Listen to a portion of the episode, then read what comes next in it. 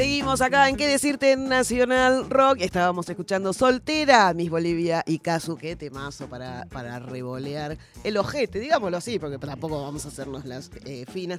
Eh, estamos hoy en 7 de febrero, estábamos contando antes las eh, quién cumplía años y que todo. Y hoy es un día, un día muy especial. Es el día de mandar una carta a un amigo. Porque febrero no es solo el mes de les enamorades, también es el mes para celebrar la amistad y demostrar cuánto se quiere a la otra persona. Además de que la escritura manual fomenta la actividad cerebral. Parece que por todo esto es el día de escribir una carta a una amiga. Y yo dije, bueno, yo voy a llamar a una amiga, porque ya no escribo cartas, pero haces videollamada, o no, sobre todo eso quedó bastante de la pandemia. Ahora vamos a, contar todo eso, pero primero vamos a recibir a una de la banda de las solteras, a nuestra gran amiga, amiga de la casa y todo, Ale Bavera. Bienvenida porque soy soltera. Te veía, te veía, acá lo estamos haciendo por Zoom y te veía bailando ahí como loca, revoleando, muy bien.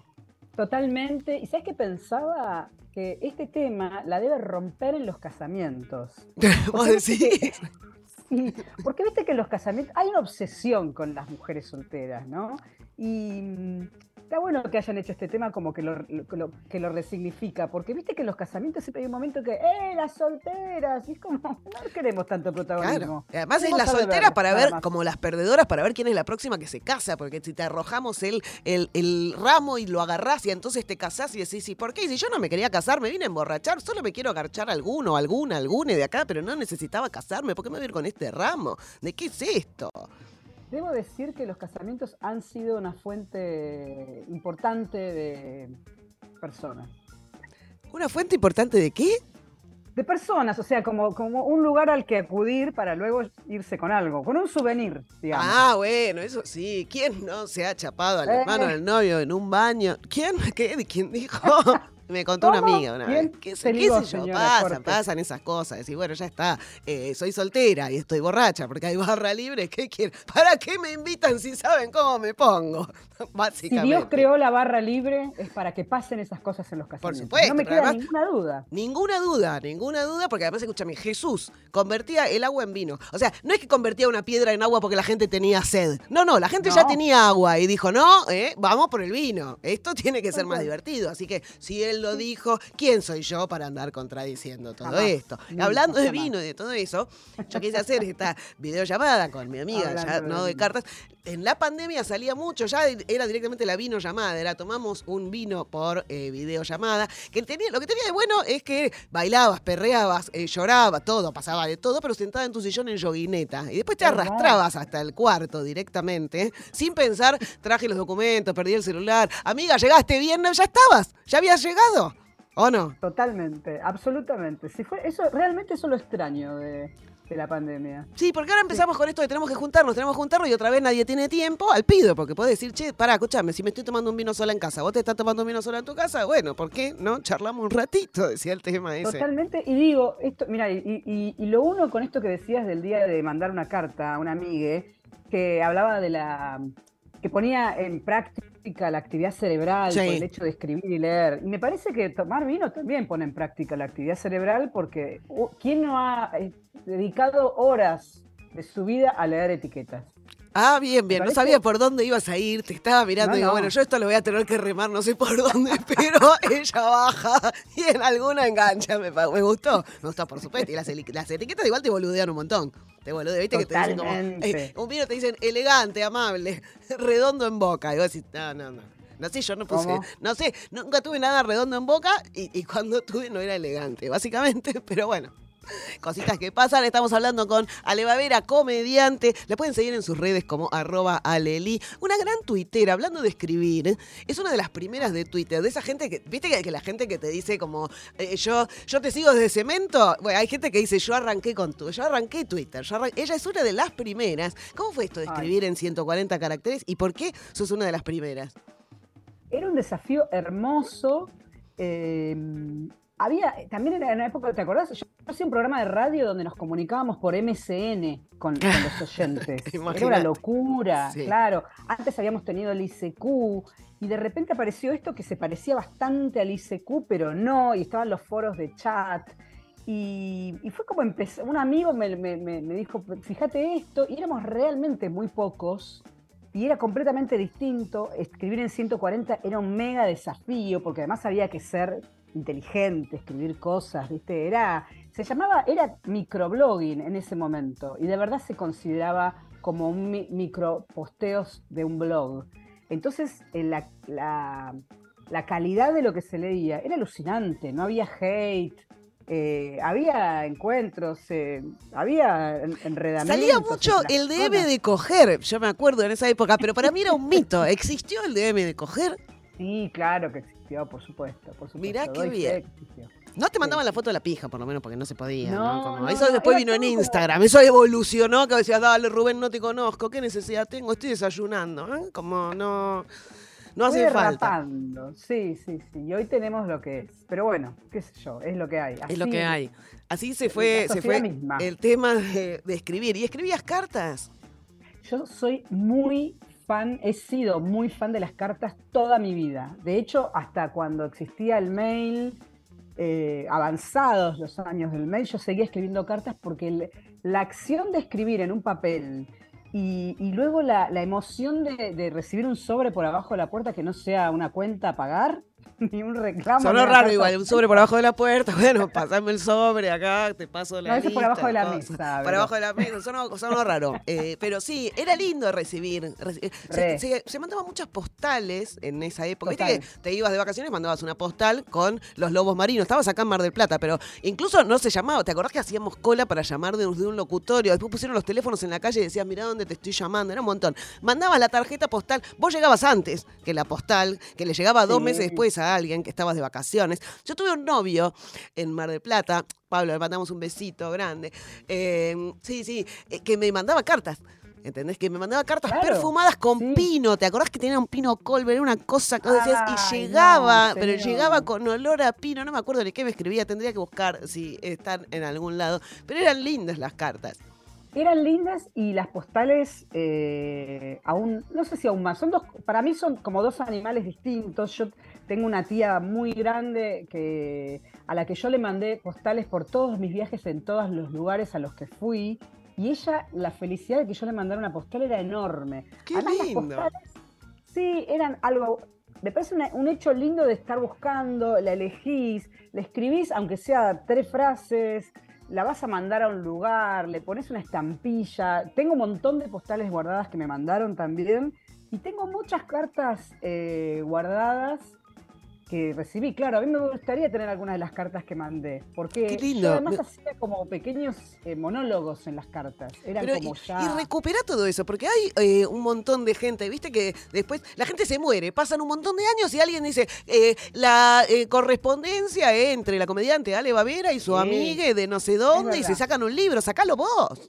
Tenés razón, tenés razón. Va, a existir eso. Lo voy a, lo voy a, voy a ver si sobrevivieron mudanzas de, de amigues. Pero además me acuerdo mucho de una amiga que se fue a vivir a Barcelona y si bien existía el mail, nos escribíamos cartas y me acuerdo que ella me mandaba nos escribíamos a lo mejor dos, tres cartas por semana. Era un montón. Un montón. No teníamos plata para hacer llamados porque era carísimo. Básicamente. a lo mejor me, Claro, Básicamente no era, no era ni la inteligencia ni la creatividad, era la pobreza, digamos todo. Por supuesto. Éramos tan pobres.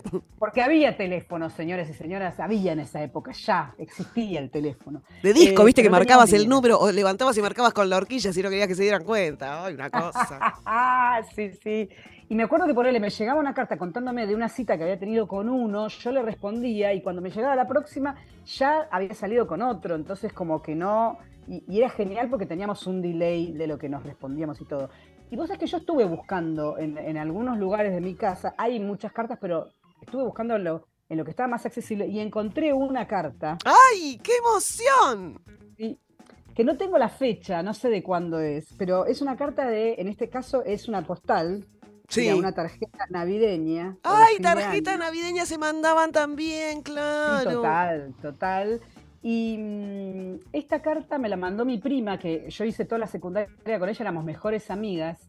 Y te la voy a leer porque Por favor. la carta está escrita en un código que yo creo entender de qué se, llama, está muy bien escrita. Y dice así: Ale, es mi más ferviente deseo que se destruya totalmente la capa de ozono. De esta forma vendrán los deshielos y los desiertos serán mares inmensos donde podremos beber hasta que la muerte nos separe. Y Ajá, después me pone en inglés, ¿Do you understand? Y me firma Pato, que su nombre es Patricia. ajá. Claramente, este Sí. código que teníamos, probablemente a los 16, tal vez a los 17, yo creo que es más de los 16, hablaba de beber, básicamente. Básicamente. Se ve que nosotras a esa temprana edad ya bebíamos nuestra cerveza, nuestro clericó, porque salía mucho el clericó, ¿te El acordás? clérigo. sí, Traicionero. volvió, clericó. volvió ahora, parece. Ah, ¿Viste? con todo. Sí. Sí, todo vuelve.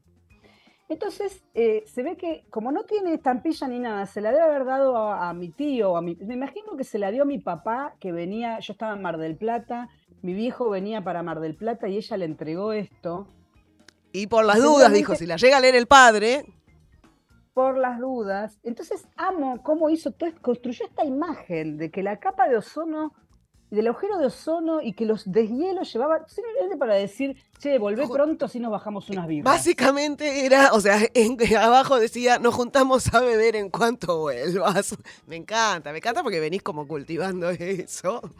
Es hermoso. Yo- ¿Y escribís a mano?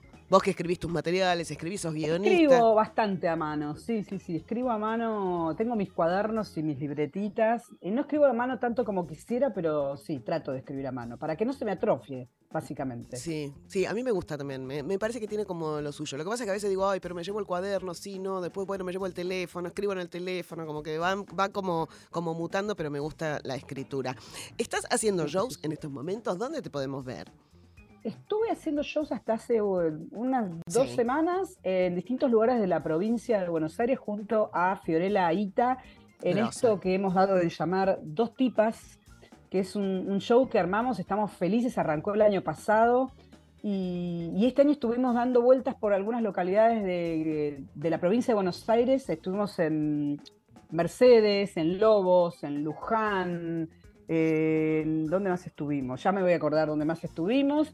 Eh, y a partir de marzo vamos a tener, ah, o abril vamos a tener unas fechas, todavía no las tengo. Es algo que está organizando Cultura eh, Buenos Aires, que está buenísimo porque son distintos shows humorísticos y también esto se empalmaba con unos, unos pibes que hacían danza, eh, breakdance, que yo ya de verlos nada más me, me hacía doler las lumbares, un poco bien de a mí me, señora, me acaba de agarrar Como un tirón cuando lo contaste. Mirá, dije, ay, ay, ay. Que lo ves y decís, ay, el muchacho se va a hacer daño de hacer eso. Viste que ya estamos en la edad en la que vemos a las chicas salir medio en pelotas. Y yo, yo iba a bailar en corpiño y shortcito, pero ahora digo, ay, nena, abrigate un poquito, ¿no? Como- Yo también, por supuesto lo hice, me lo dijo mi tía y hoy soy esa tía. Porque Claro. sí, creo que está bien, es el equilibrio de- del mundo. Necesitamos total. el- las tías, hay que reemplazarlas. Total, Así total. eso estamos. Sí, así que muy, muy feliz eh, con este. Con este gran show, me copa. Bueno, te pueden seguir en redes, repetí tus redes, así la gente se entera ahí. En Twitter soy arroba aleli y en Instagram soy arroba alebavera, con B larga y B corta. Perfecto, bueno, síganla porque además postea cosas muy interesantes. Y por último te quería preguntar, estamos hablando hoy, la consigna del día es, eh, si pudieras ser por una semana otra persona, cualquiera, de cualquier tiempo, ¿quién serías? Sería, me- se me ocurrieron dos, porque siempre, Sí, porque obvio. siempre, no va a ser tan sencillo como una. No, porque se me ocurrió una persona real y una persona de fantasía. Bien, La persona de fantasía, obviamente, es la Mujer Maravilla. me gusta, bien. Es un- sería hermoso ser la. Mujer Maravilla. Era y lo que jugábamos con mi hermana cuando éramos chicas, que por suerte estaba, eh, éramos, jugábamos a ser o la Mujer Maravilla o la actriz o eh, la Mujer Biónica, nos peleábamos por quién era quién, ¿viste? Claro. Y la mujer biónica que escuchaba todo era genial. Bueno, la Mujer Maravilla creo que no, no hay ni que Está explicarlo, buena, no, no hay que explicarlo, todo nos gusta, está nos bien. gusta. Sí, totalmente. Y si fuera una persona real, me costó mucho decidirme y finalmente me decidí por ser Antonella Rocuzzo. Ah, bien, mira, bien, me gusta. Porque escuché por ahí que algunos de tus oyentes decían Messi, lo cual me parece bien. También entiendo Sí. que una mujer piense, ay, voy a tratar, voy a, me gustaría ser un varón blanco heterosexual. Obvio, fue lo primero que dije yo. Dije, un rato, dame Claro, un ay, rato. mira, no- claro, no te escuché, pero claro, sí. Sí. Eh, pero me imagino que An- Antonella sabe todos los secretos. Todo, Antonella- claro. es- Sí. Eso, eso me gustaría. Muy divertido, me copa, me copa. Totalmente. Bueno, bien, seguimos preguntándole eso a la gente. Eh, gracias, Ale Bavera, por estar siempre. Volvemos a hablar en breve. Siempre. ¿Sabes qué? Siempre un placer. En tu honor, nos vamos a ir escuchando Madonna. Me encanta. Dale, besos.